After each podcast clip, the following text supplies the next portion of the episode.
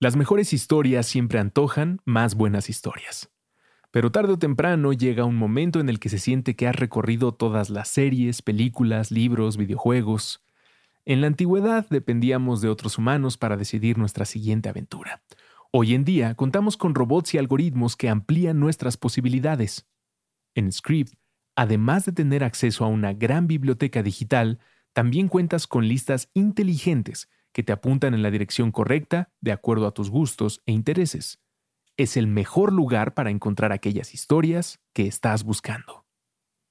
En este momento, Script está ofreciendo a nuestra audiencia un descuento para tener dos meses por solo 19 pesos. Ve a prueba.script.com diagonal sonoro para tener dos meses de suscripción por solo 19 pesos. Es prueba.sc ribd.com diagonal sonoro para tener dos meses de suscripción por solo 19 pesos. Sonoro.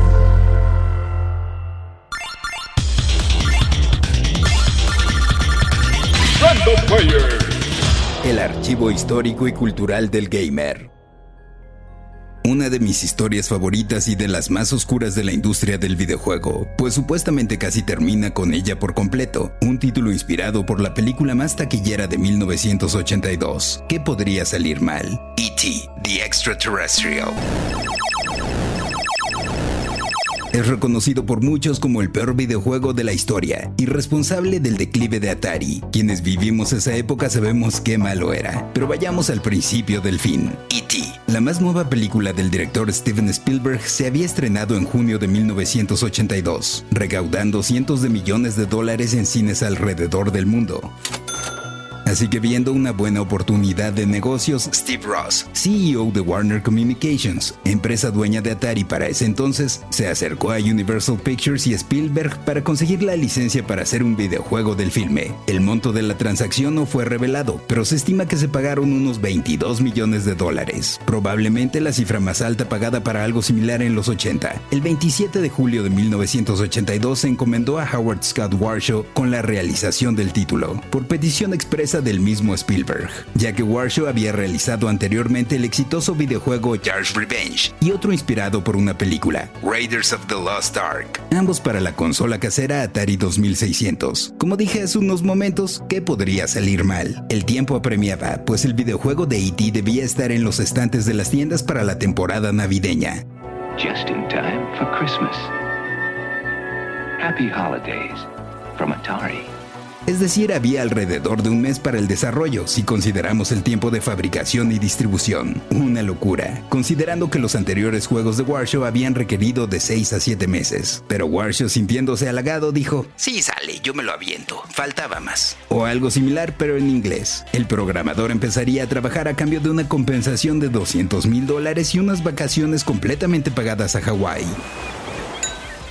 Warshaw tuvo una reunión en persona con el mismísimo Spielberg para discutir conceptos y haría un juego que según él recreara las emociones que experimentó al ver la película. Sí, seguro, seguro. La entrega se enfocaría en encontrar alrededor del pueblo las piezas necesarias de un dispositivo que serviría para comunicarte a casa. Ya sabes, el E.T. Phone Home. E.T. Phone. El extraterrestre llama por teléfono a casa y tendrías como enemigos a humanos que buscan capturarte, siendo un ser de otro planeta. En papel suena muy bien, pero habría que considerar las limitaciones técnicas de la consola Atari 2600. Los gráficos eran rudimentarios y con pocos píxeles había que generar todo eso. Se presentó una versión preliminar del juego al estudio y a Spielberg, quienes no estaban muy convencidos. Incluso Spielberg realizó la sugerencia de hacer algo más sencillo en un estilo similar a Pac-Man. Warshaw se pasó las observaciones por el arco del triunfo. Quería hacer algo tan innovador como la película misma, según él, y estaba determinado a llevar su visión de lo que debía ser el juego, a través de seis pantallas interconectadas como si fueran caras de un cubo. Los videojuegos aún eran un medio nuevo, e incluso a Spielberg le pareció interesante el concepto en el juego final, pero lo cierto es que no se entendía nada. Dabas vueltas como loco con una figura que a duras penas se parecía a E.T escapando de científicos e investigadores y caías en zanjas de forma prácticamente aleatoria.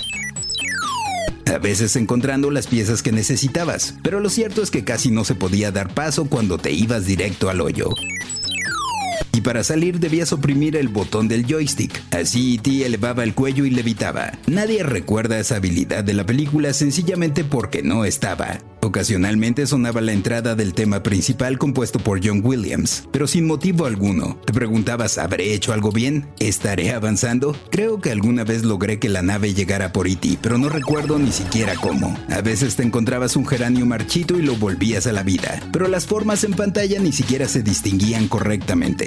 El videojuego era un desastre, pero el 7 de diciembre de 1982 que salió a la venta nadie lo sabía, y de las 4 millones de copias que se fabricaron rápidamente se vendió una formidable cantidad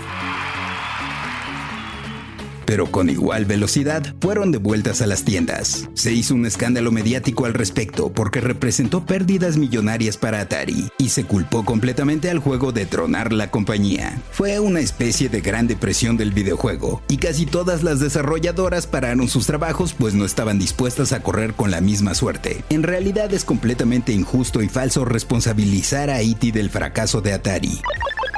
Si bien no fue un buen juego, la compañía ya arrastraba serios problemas financieros. Simplemente durante el trimestre previo a la salida de E.T. se reportaron pérdidas por 180 millones de dólares, sumando 500 millones durante el año. Las acciones se fueron por los suelos, así que la empresa se tuvo que poner en venta. Durante mucho tiempo se especuló que casi toda la producción del videojuego E.T. The Extraterrestrial fue enterrada en alguna locación del desierto de Nevada o Nuevo México y fue una leyenda urbana hasta que en 2014 Joseph Lewandowski se propuso desenterrar la verdad. Si existiera tal cementerio de cartuchos, él lo encontraría y hasta haría un documental al respecto. Las pistas lo guiaron hasta Álamo Gordo, Nuevo México, donde había un enorme tiradero. Haz de cuenta como el bordo de Xochiaca pero gabacho, donde había que cavar bastante, pues si los juegos estaban allí no sería posible encontrarlos con una pala. Las autoridades y algunos grupos ecologistas se opusieron, pues podían también aparecer residuos tóxicos y gases de mercurio. Joe consiguió los permisos y efectivamente, allí había cientos de miles de cartuchos, pero menos del 10% eran de E.T. El resto era de una gran variedad de títulos de Atari, incluyendo algunos de los mejores juegos de todos los tiempos, como Jar's Revenge y Defender. La verdad es que E.T. no mató a Atari, la compañía se suicidó planeaba vender 10 millones de consolas más en un mercado ya saturado. Si tenías una consola, había pocos motivos para comprar otra, y tan sabían los ejecutivos de las broncas de mercado que vendieron sus acciones antes de que las pérdidas fueran públicas. Fue una transota. Yo soy el Paella y esto fue Random Player. Random Player es un podcast original de Sonoro, disponible en cualquier plataforma donde escuches tus podcasts. Suscríbete en Spotify y comparte este episodio con tus amigos. Yo soy el Paella y esto fue Random Player. Random Player.